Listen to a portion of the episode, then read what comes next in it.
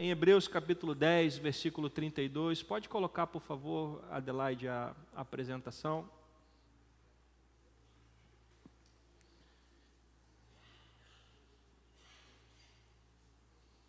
Hebreus capítulo 10, versículo 32.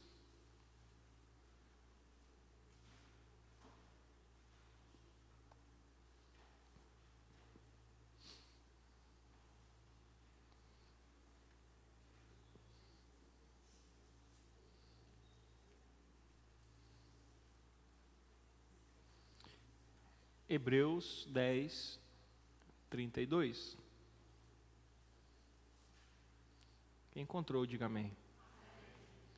Diz assim a palavra do Senhor: lembrem-se dos primeiros dias, depois que vocês foram iluminados, quando suportaram muita luta e muito sofrimento.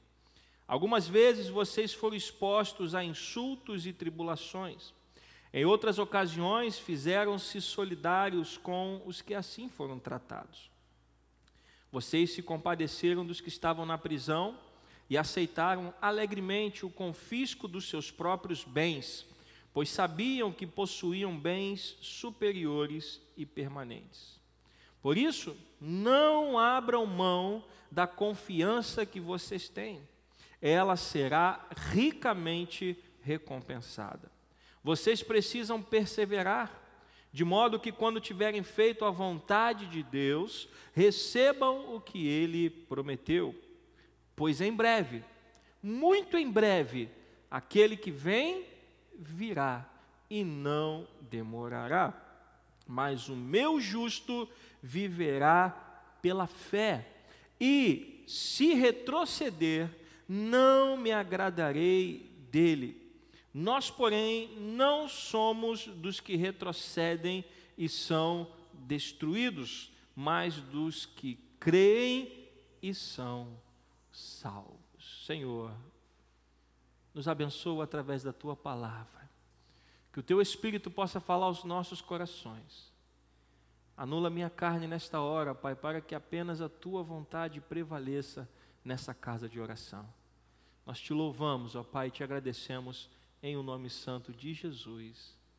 Amém e graças a Deus. 31 de outubro de 1517, há 500 anos atrás, 502 anos atrás, um homem ousou chamar a igreja católica romana para um debate pendurou as suas 95 teses, não para romper com a igreja, mas para trazê-la a uma reforma. Só que em algum momento ele percebeu que não tinha mais como andar junto, porque ele olhou para a palavra e entendeu que o justo viverá pela fé. Não há nada que nós possamos fazer pela salvação que Deus nos deu. A salvação é uma obra de Deus que Ele nos dá pela graça por meio da fé. O ato de crer em Deus é um dom que o próprio Deus nos dá. E Martinho Lutero, entendendo isso, chamando a igreja para um debate e não tendo sucesso, ele começou então a se dedicar a traduzir a palavra de Deus para o alemão, para que as pessoas pudessem ter acesso à palavra, pois até então só o clero tinha acesso à Bíblia. E então começa a história da reforma protestante. E hoje, 31 de outubro de 2019, nós estamos celebrando 502 anos da reforma protestante. Pastor, o que que isso tem a ver com a gente? Tudo. Pastor, mas eu não sei, eu não me lembro, eu não decorei as 95 teses de Lutero, nem eu.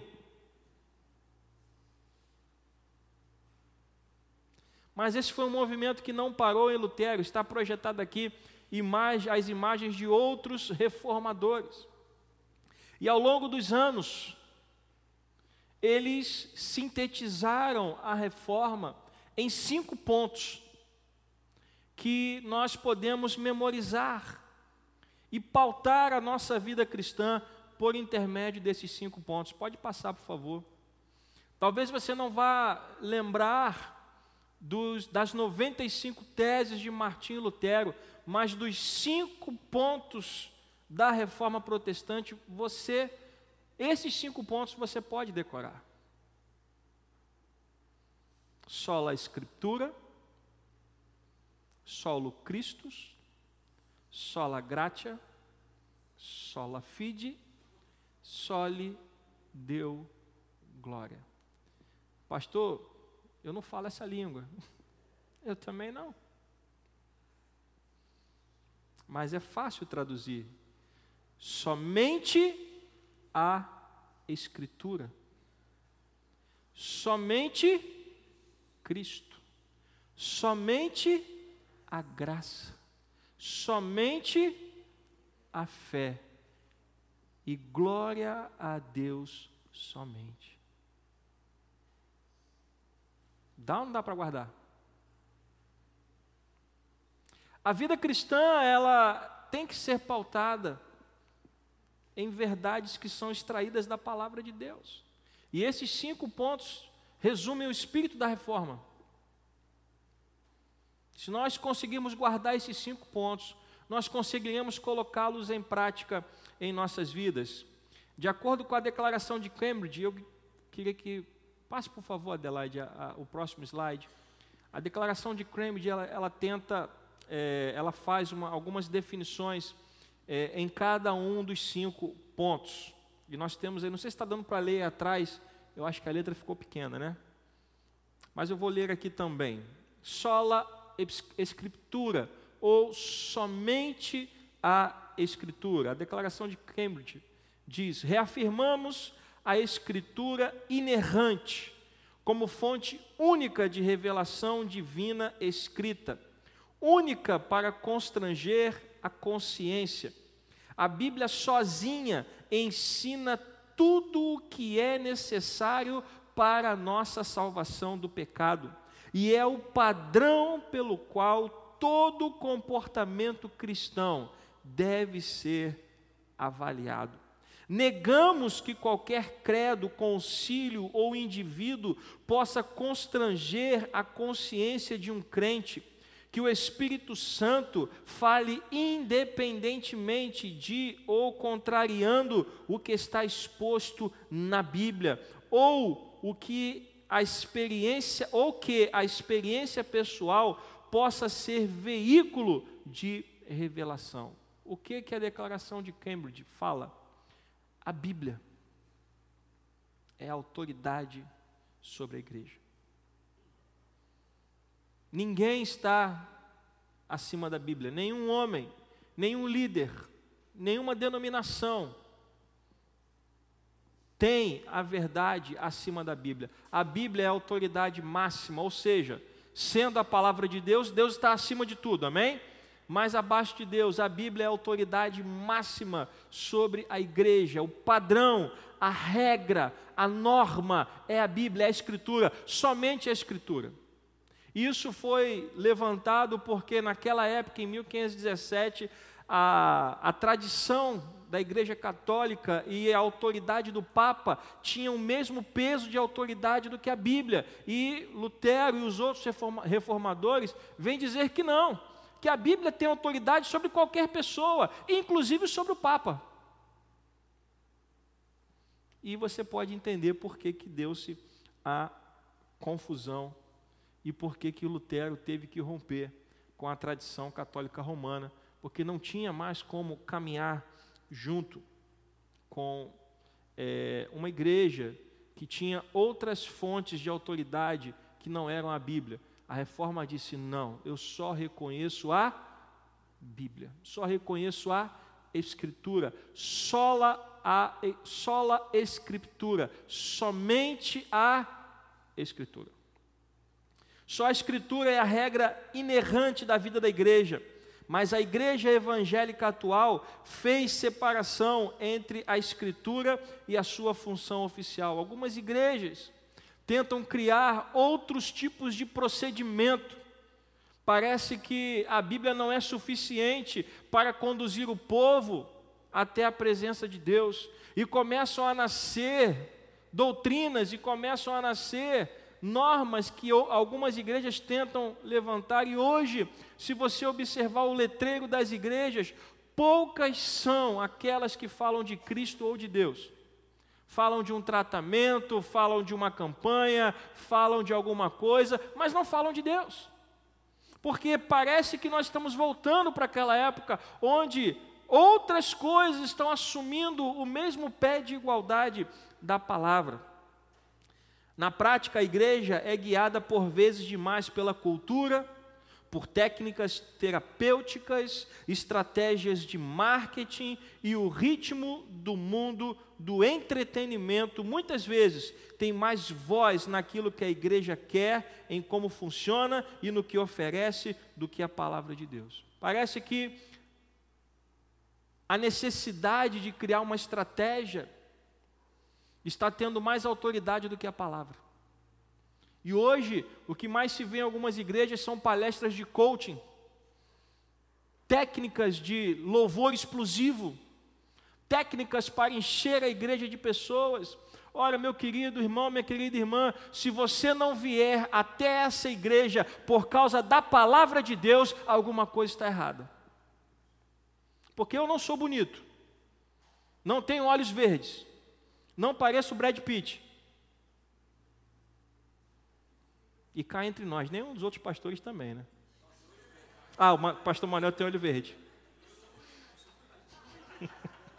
Causei um problema aqui na frente. Se você não vier a essa igreja para se alimentar da palavra de Deus, alguma coisa está errada. A palavra tem que ser o nosso alimento tem que ser o motivo principal de estarmos aqui. Não por entretenimento, não por. Olha, é claro que nós trazemos pessoas convidadas, vamos ter a missionária agora no dia 17, tivemos três convidados no mês passado, no mês da família, mas isso tudo é com o intuito de trazer palavra e não show. A igreja não pode perder a sua essência. Uma vez eu li um livro e volte meia eu repito isso sobre um homem que estava escrevendo, comparando a igreja a uma padaria. Imagine você, se você acorda de manhã cedo, doido para comer um pãozinho francês com manteiga. Já comeu aquele pão francês quentinho? Que você bota manteiga. É mante... maldade, né? Essa hora da noite. Você bota a manteiga, a manteiga dura igual pedra, mas quando você bota no pão quentinho, ela. Aí você, com essa imagem na cabeça, Falei, é hoje que eu vou comer aquele pão quentinho. Vai para a padaria. Chega lá na padaria. Só eu queria meia dúzia de, de pão francês. Aí eu, a menina fala para ó oh, senhor, senhora, não tem pão. Ah, mas como não tem pão? Aqui não é uma padaria? É, mas não tem pão. Mas como é que eu vou fazer? Olha, nós temos farinha, nós temos leite, nós temos açúcar, a senhora pode comprar todas essas coisas, levar para casa e fazer pão. Mas eu não quero fazer pão, eu quero comprar pão. Não, pão a gente não tem. O que você faria? Seria comprar farinha, leite, açúcar para levar para casa e fazer pão? A igreja é assim: se você chegar numa igreja e não tiver o pão para comer, o que, que aquela igreja está fazendo? É a palavra quem nos alimenta. Outro problema os pastores estão negligenciando a supervisão do culto que lhes compete. E principalmente estão perdendo o conteúdo doutrinário das músicas. As músicas cantadas na igreja hoje não refletem mais a palavra. Músicas que você canta 35 vezes o refrão, até você enjoar. Eu às vezes estou escutando é, esses aplicativos de música e cai uma música dessa, chega na metade eu troco, vou adianto, porque eu não consigo ficar ouvindo aquela repetição. As músicas que cantamos, os louvores que cantamos são para Deus, e por isso tem que falar de quê? Da palavra, porque a palavra é a palavra de Deus. Eu sinto falta de uma época onde Ademar de Campos e Azaf Borba musicavam os salmos.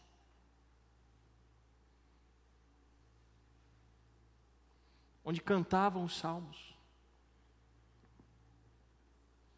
À medida que a autoridade bíblica foi abandonada na prática, que suas verdades se enfraqueceram na consciência cristã e que suas doutrinas perderam a sua proeminência, a igreja foi cada vez mais esvaziada de sua integridade, autoridade moral e discernimento. Essas coisas tiram da igreja ao invés de acrescentar.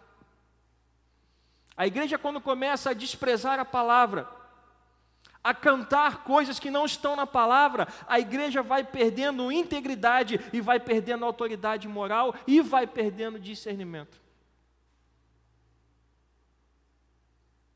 Porque eu garanto a você que você não lembra o que foi pregado há dois domingos atrás.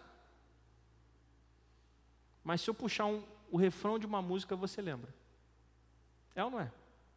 Guardamos com muita facilidade músicas e não guardamos tanto assim o que ouvimos que é, quando ouvimos aquilo que é pregado. Isso é normal. Por isso que as músicas nas igrejas têm que falar do quê? Da palavra. Tem que falar da palavra. A igreja não pode negligenciar isso.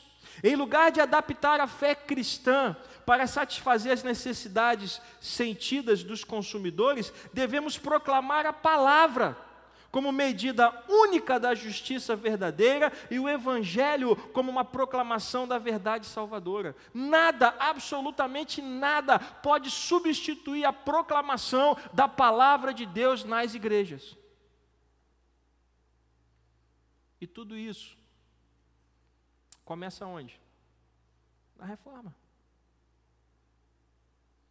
A reforma trouxe isso de volta. Somente a Escritura. Sola Escritura. Somente a palavra. A verdade bíblica ela é indispensável para a compreensão e o desvelo e a disciplina da igreja. Se a palavra não for pregada, a igreja não cresce. Uma igreja que negligencia a exposição da palavra está negligenciando o crescimento espiritual do povo de Deus. Porque o povo de Deus só cresce quando ouve o que? A palavra. A Escritura deve nos levar além das nossas necessidades percebidas ela deve nos libertar do hábito, do hábito de nos enxergar por meio das imagens sedutoras, clichês, promessas e prioridades da cultura massificada. A palavra tem que nos levar além do que eu quero. Porque a palavra não diz o que eu não, não fala sobre o que eu quero, a palavra fala sobre o que Deus quer em nós. A Bíblia não fala do que você e eu queremos, a Bíblia fala do que Deus quer. E essa é a diferença. Uma igreja que é centrada na palavra, ela sabe o que Deus quer, então ela obedece. Uma igreja que não ouve a palavra, ela só fala de si mesmo, ela só fala das suas necessidades, ela só fala daquilo que ela quer. É só à luz da verdade de Deus que nós nos entendemos corretamente e abrimos os olhos para a provisão de Deus para a nossa vida. Somente à luz da palavra os nossos olhos se abrirão. Posso ouvir um amém? Somente à luz da palavra. Por isso, a Bíblia precisa ser ensinada e pregada nas igrejas.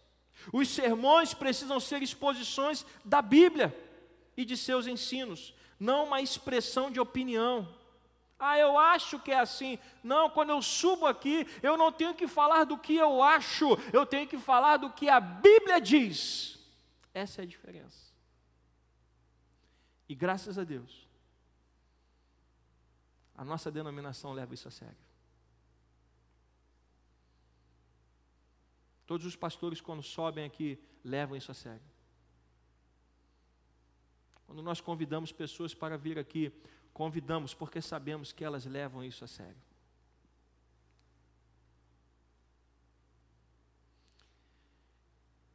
E principalmente, se você quer ter uma família abençoada, a Bíblia tem que ser o ponto central da sua família.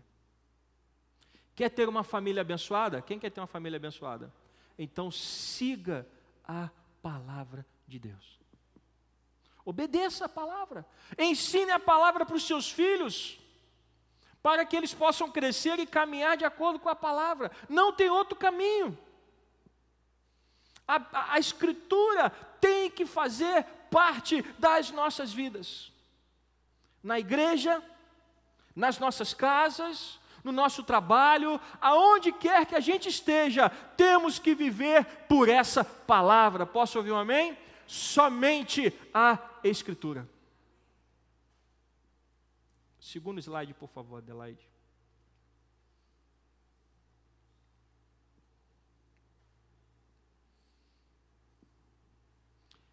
solo Christus. Significa o quê? Somente Cristo. Declaração de Cambridge diz o seguinte: reafirmamos que nossa salvação é realizada unicamente pela obra mediatória do Cristo histórico.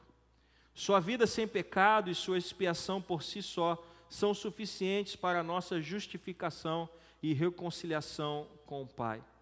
Negamos que o Evangelho esteja sendo pregado se a obra substitutiva de Cristo não estiver sendo declarada e a fé em Cristo e Sua obra não estiver sendo invocada. À medida em que a fé evangélica se secularizou, seus interesses se confundiram com os da cultura. A igreja, as igrejas hoje apresentam um Cristo que mais parece um Papai Noel. Estou falando alguma mentira? Parece que Cristo só veio a esse mundo para satisfazer todas as nossas vontades, para acabar com todo o nosso sofrimento e para dar tudo aquilo que a gente quer. Não é esse Cristo que a palavra nos apresenta. E quando um Cristo Papai Noel é apresentado pela igreja, o resultado é uma perda de valores absolutos. É um individualismo permissivo. As pessoas acham que pode manipular a obra de Cristo, porque afinal de contas estão ouvindo que basta você fazer isso ou aquilo e você vai chegar lá. Basta participar de uma campanha, participar de um tratamento, fazer uma oração forte e Cristo vai conceder num passe de mágica tudo aquilo que você quer, e aí você começa a querer manipular Cristo. Aos poucos, nós começamos a perceber uma substituição do conceito de santidade para um conceito de integridade.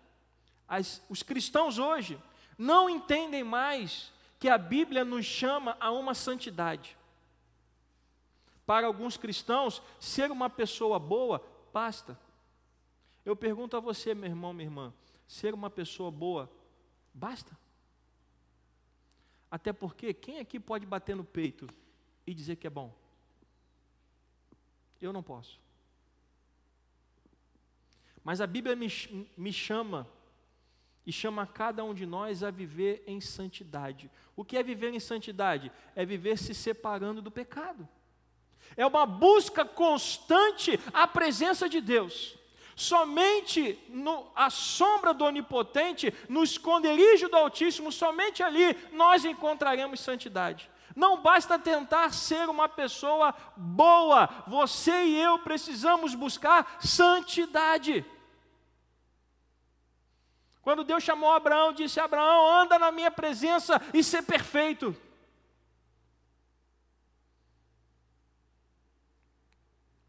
Nós vamos perceber também uma substituição do arrependimento pela recuperação, que é tentar mudar sem se arrepender. Pessoas estão tentando mudar hoje, mas não se arrependem. E quando não há arrependimento, provavelmente você vai voltar aos velhos hábitos, às velhas práticas. Quando não há arrependimento, não há mudança. E somente Cristo pode operar uma mudança radical em nossas vidas. Posso ouvir um amém? Só Ele pode. Eu não posso tentar isso sozinho. Eu não posso mudar sem me arrepender. Eu preciso me arrepender. Qual era a mensagem de João no deserto? Arrependam-se e sejam batizados. Qual era a mensagem de Jesus? Arrependam-se e sejam batizados. Qual foi a mensagem de Pedro lá no dia do Pentecostes? Vocês querem receber o dom do Espírito? Arrependam-se e sejam batizados. Quando o carcereiro foi interpelado pelos apóstolos, disse: Olha, o que, é que eu tenho que fazer? Creia no Senhor Jesus e será salvo você e toda a tua casa. Arrependa-se e seja batizado. E logo depois, o carcereiro e a sua família foram o quê? Batizados. Primeiro vem o arrependimento. Sem arrependimento não tem mudança. Há uma substituição também da verdade pela intuição. A igreja não está mais querendo proclamar a verdade, a igreja está querendo seguir o caminho daquilo que dá certo. Se está dando certo, então é bom. Se a igreja ali do lado está enchendo, vamos fazer isso também. A igreja ali do lado pintou tudo de preto, vamos pintar tudo de preto. Por quê? Porque está dando certo. E se está dando certo, deve ser o quê? Bom. Bom, eu só conheço um, que é Cristo. Ele é bom. Mais ninguém. Eu não posso trocar a verdade por aquilo que dá certo. Porque Jesus alimentou quantas mil pessoas com cinco pães e dois peixes? Hã? Um de cada vez, senão eu não entendo. Quanto? Cinco mil homens, sem contar mulheres e crianças. Cinco mil. Quantas pessoas estavam lá em Atos capítulo 2 no dia do Espírito Santo de Pentecostes? Quantas pessoas receberam o Espírito Santo em Pentecostes? Cento e vinte. Quantas pessoas estavam presentes quando Jesus voltou ao céu? Aproximadamente 500 pessoas. Isso não me parece um ministério que deu certo. 5 mil. No final só tinha quantas? 500. Parece a você que isso foi um ministério bem sucedido? Aos olhos humanos, não. Mas a verdade não pode ser substituída por aquilo que dá certo. Jesus não estava preocupado com o que daria certo, Jesus estava preocupado com a verdade.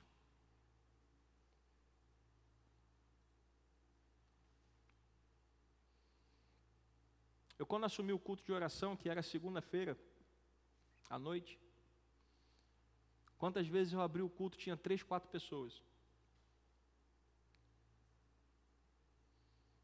Sabe o que eu fazia?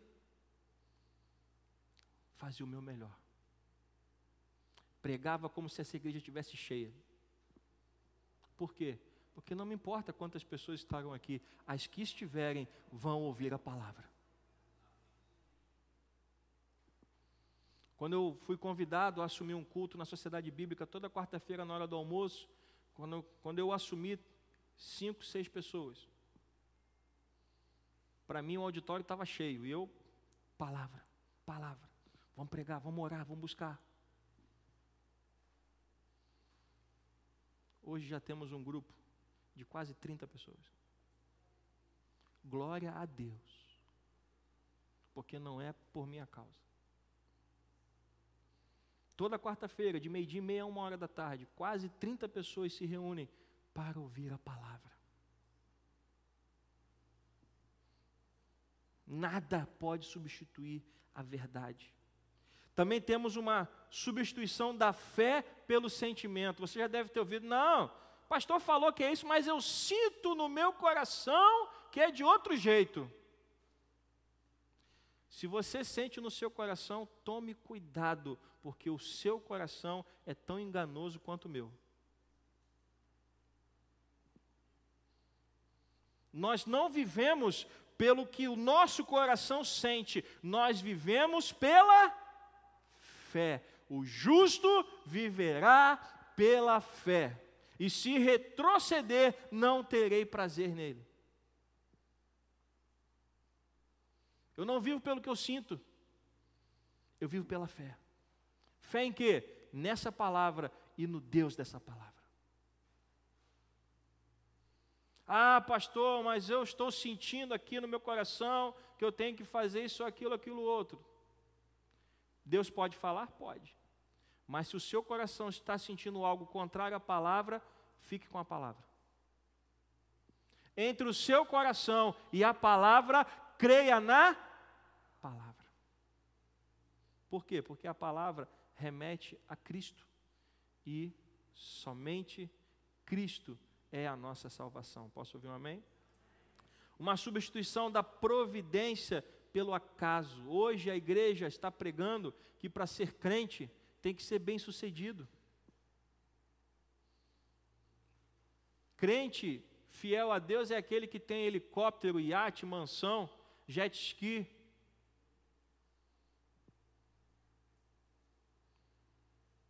sou um pobre coitado, então não tem nada disso. E o pior, quando eu olho para os homens de Deus na palavra, eles tinham menos ainda. Paulo era um homem que tinha posses e abriu mão de tudo para pregar a palavra e vivia fabricando tendas para não ser pesado à igreja.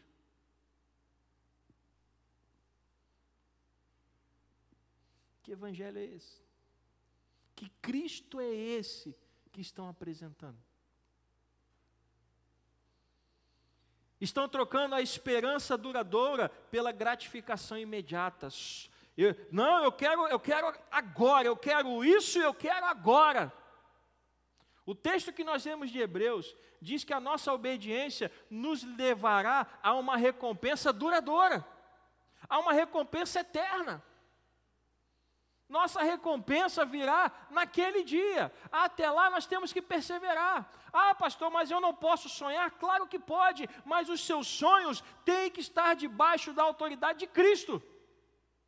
Porque não é o que você quer, é o que Cristo quer.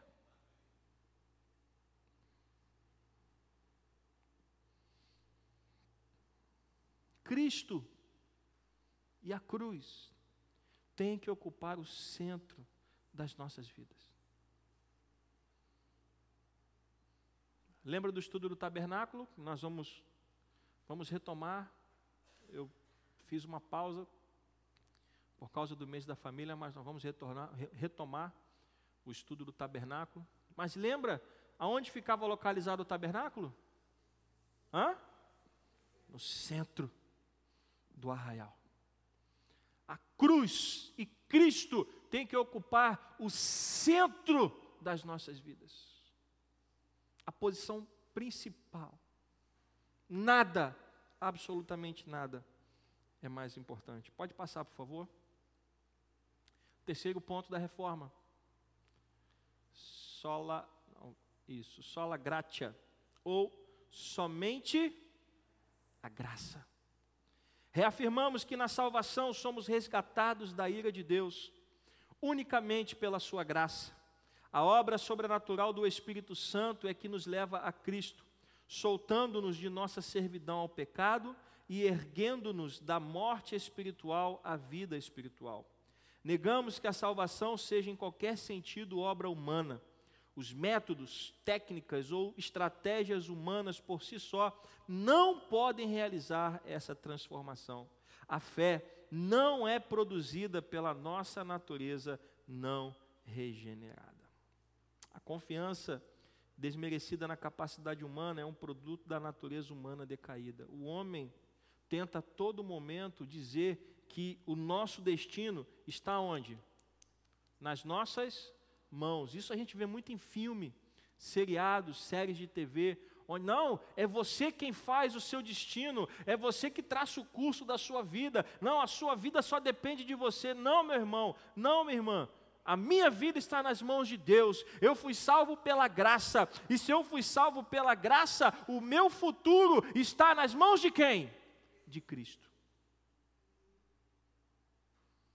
O meu futuro não me pertence, pertence ao Senhor. Mas há uma ala da igreja que insiste em criar crentes, cristãos, que querem ter o controle da sua vida. Ora, você não controla mais a sua vida. Como assim, pastor? Eu tomo decisões. É claro que você toma decisões, mas todas elas apontam para Cristo, porque você foi salvo pela graça. Paulo chega a dizer que com a mente ele era escravo de Cristo. Esta falsa confiança enche hoje o mundo evangélico, o mundo evangélico, desde o evangelho da autoestima até o evangelho da saúde e da prosperidade, desde aqueles que já transformaram o evangelho num produto vendável e os pecadores em consumidores, e aqueles que tratam a fé cristã como verdadeira é, simplesmente porque funciona.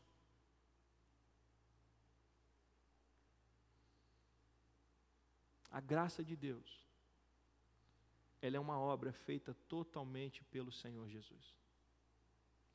Do início ao fim, a nossa salvação é obra do Pai, através do Filho e conduzida pelo Espírito não merecemos. Não fizemos nada por merecer. Talvez você possa dizer: não, pastor, eu sou uma boa pessoa. Eu nunca matei, eu nunca roubei, eu pago as minhas contas, pago os meus impostos. Isso faz de você o quê? Um bom cidadão. Uma boa cidadã. Mas isso não faz de você merecedor da salvação.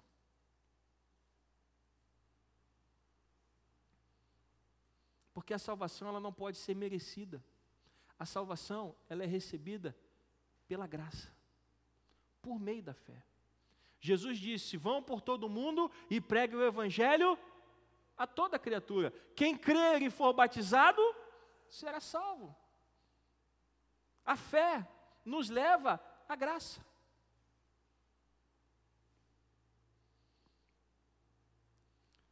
A graça de Deus em Cristo não só é necessária, como é a única causa eficaz da salvação. Nada, absolutamente nada, nenhuma outra coisa pode salvar você da condenação eterna. Somente a graça.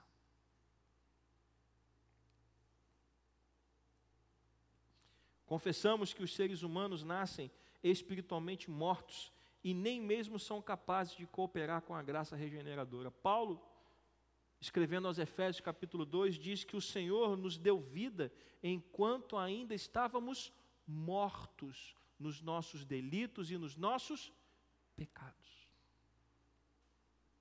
Somente pela graça.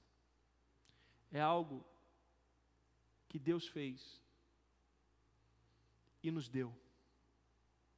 E ao nos dar a graça, ele nos deu a oportunidade de sermos novas criaturas.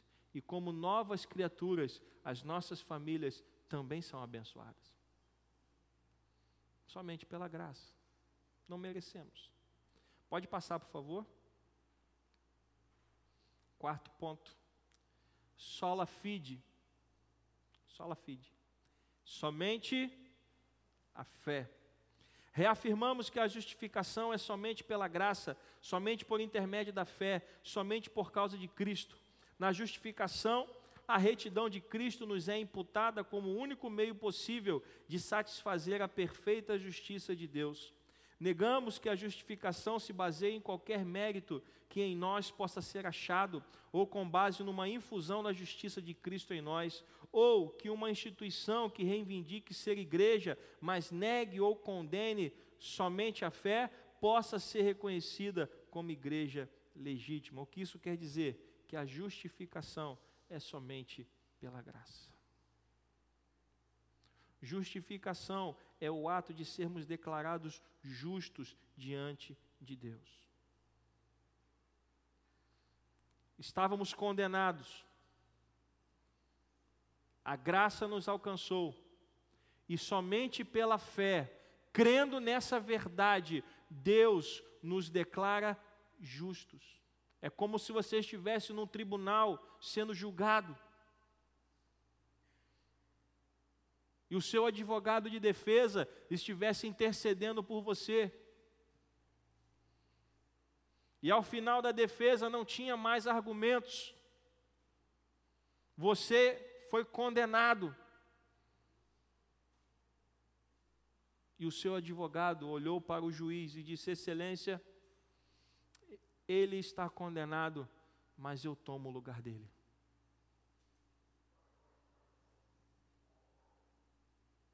Você crê?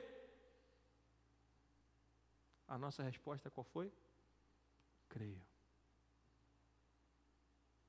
Eu creio.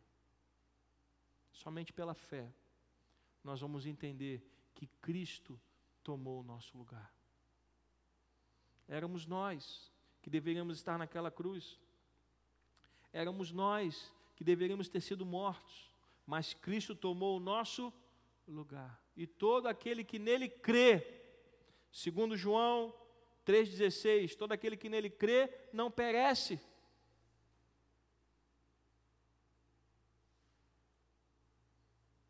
Embora a natureza humana decaída sempre tenha recuado de, de professar sua necessidade da justiça imputada de Cristo, a modernidade alimenta as chamas desse descontentamento com o evangelho bíblico, nossa sociedade hoje não consegue alcançar essa realidade, há um descontentamento.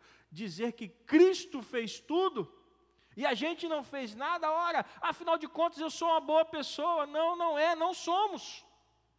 Só chegamos a isso pela fé, é um ato de fé, é crer que Cristo veio a esse mundo, morreu em nosso lugar, ressuscitou dos mortos, subiu aos céus e está assentado à destra de Deus, e um dia voltará para buscar a sua igreja.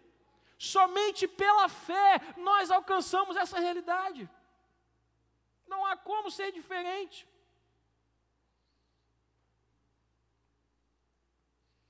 Hoje em dia a igreja tem se orientado, como eu falei, por marketing por estratégias publicitárias, mas a fé nos leva a crer na cruz, na obra da cruz, naquilo que Deus fez lá na cruz do Calvário.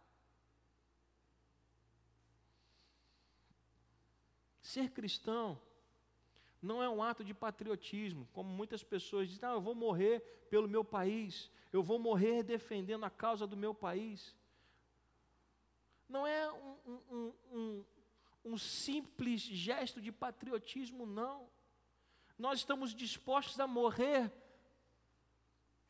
por Cristo, porque Ele morreu por nós, Ele deu a vida por nós, Ele nos libertou das trevas, Ele nos libertou do pecado, Ele nos devolveu uma esperança eterna. E não é um ato patriota, é um ato de fé. Eu creio na obra de Cristo. O Evangelho declara o que Deus fez por nós em Cristo. Não é sobre o que nós podemos fazer para alcançar a Deus, é o que Deus fez para nos alcançar. Posso ouvir um amém? O Evangelho não fala, não diz aquilo que você e eu podemos fazer para alcançar a Deus. O Evangelho fala sobre o que Deus fez para nos alcançar. Ele mandou o seu filho morrer no nosso lugar. E isso só pode ser alcançado pela fé. Por isso, o quinto e último ponto. Por tudo isso, glórias somente a Deus. Reafirmamos que, como a salvação é de Deus e realizada por Deus, ela é para a glória de Deus e devemos glorificá-lo sempre. Devemos viver nossa vida inteira perante a face de Deus, sob a autoridade de Deus e para a sua glória somente. Negamos que possamos apropriadamente glorificar a Deus se o nosso culto for confundido com entretenimento, se negligenciarmos ou a lei ou o evangelho em nossa pregação, ou se permitirmos que o afeiçoamento próprio e a autoestima e a autorrealização se tornem opções alternativas ao evangelho. Glórias somente a Deus. Onde quer que na igreja se tenha perdido a autoridade da Bíblia, onde Cristo tenha sido colocado de lado, o Evangelho tenha sido distorcido ou a fé pervertida, sempre foi por uma mesma razão. Nossos interesses substituíram os interesses de Deus. Isso não pode acontecer. Não podemos perder a centralidade de Deus na vida da igreja. O culto não pode virar entretenimento. A pregação do Evangelho não pode virar marketing. O crer não pode ser alcançado por uma técnica de coaching. O ser bom não pode substituir o nos sentirmos bem. A fidelidade a Deus não pode ser substituída por ser bem-sucedido. Como resultado, Deus, Cristo e a Bíblia vem significando muito pouco para nós e tem um peso irrelevante sobre nós. Deus não existe para satisfazer as ambições humanas, os desejos, os apetites de consumo ou nossos interesses espirituais particulares precisamos nos focar em Deus, na Sua adoração e não em satisfazer nossas próprias necessidades. Deus é soberano no culto.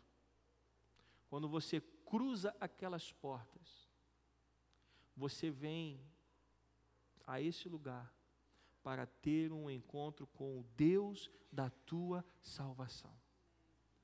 Quem lembra do outro nome pelo qual o tabernáculo também era conhecido. É esse aí mesmo. A tenda do encontro. Encontro de quem com, de, com quem? De Deus com seu povo. Quando você sai da sua casa e cruza aquelas portas e entra nesta casa de oração, você veio aqui ter um encontro com o Deus da sua salvação. E quando você vem aqui, você vem aqui somente para dar glória a Ele e a mais ninguém. Nada, absolutamente nada, pode substituir a nossa adoração a Deus. Você não veio aqui participar é, de um show, de um entretenimento, você não veio aqui assistir uma palestra, você veio aqui cultuar e adorar o Deus da sua salvação. Posso ouvir um amém? Por isso Ele é soberano no culto e não nós. Nossa preocupação precisa estar no reino de Deus, porque somente Ele é digno de glória. Em Apocalipse, quando João chora, porque ninguém foi achado digno de abrir o livro e romper os selos.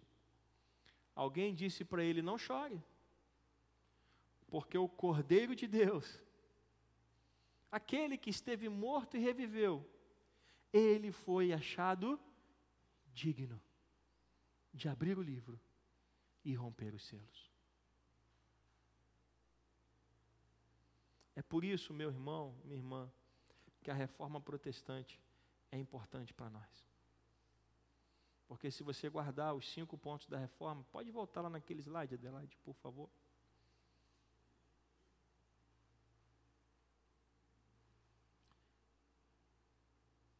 Mais um, o segundo, isso. Se você guardar isso, somente a Escritura, somente Cristo, somente a graça, somente a fé e somente a Deus glória. Se você guardar isso, sua vida vai caminhar no centro da vontade de Deus. E mais, sua família vai ser uma família abençoada. Se você comprou o livro do Luciano, domingo, ele escreveu aquele livro baseado nesses cinco pontos. Alguém já leu o livro? Não? O livro Casamento em Reforma é a aplicação desses cinco pontos no casamento, na família. Por quê, pastor? Porque se você guardar isso, sua vida espiritual vai fluir bem. Porque você vai lembrar disso, vai lembrar que a sua vida tem que ser de acordo com a palavra, que a sua vida tem que ser para Cristo. A sua vida foi salva pela graça. Você alcançou isso pela fé e por isso você vai dar glória a Deus sempre.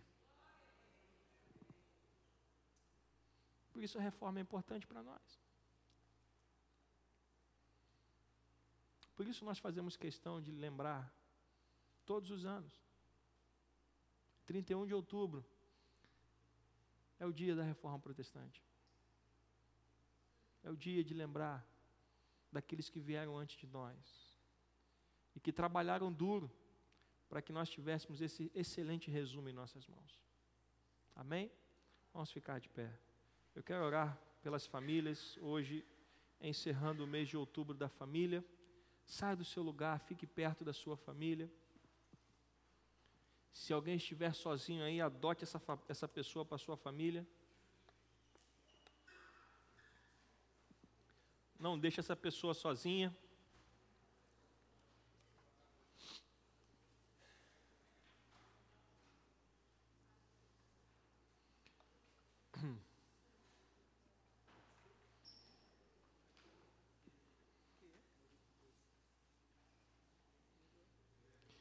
Este é um momento importante. Momento onde barreiras são quebradas. Porque às vezes nós deixamos com que a mágoa, a falta de perdão, crie barreiras em nossa casa. Mas esse é o momento onde as barreiras vão cair. Abrace quem estiver perto de você e vamos orar. Senhor Deus e Pai, eu te agradeço por todas as famílias aqui representadas. Obrigado, Senhor, por esse mês onde nós podemos falar sobre este assunto tão importante, Pai. Onde podemos, Senhor, orar pelas famílias dessa igreja, pedindo que o Senhor fortaleça essas famílias para que esta igreja seja uma igreja forte e abençoada, com famílias fortes e abençoadas, ó Pai. Nós pedimos que o Teu Espírito Santo possa agir na vida de cada família, trazendo estrutura, Senhor, trazendo fidelidade, trazendo integridade, Senhor, trazendo prosperidade também, para que haja sustento justo e digno em cada casa aqui representada, em cada lar aqui representado, Senhor. Nós abençoamos as famílias dessa igreja pedindo que as ricas bênçãos dos céus sejam derramadas sobre cada família nesta hora nós abençoamos cada família, em nome do Pai, em nome do Filho e em nome do Espírito Santo de Deus. Que você possa dizer amém. amém. Dê um abraço na sua família, diga o quanto você a ama em nome de Jesus.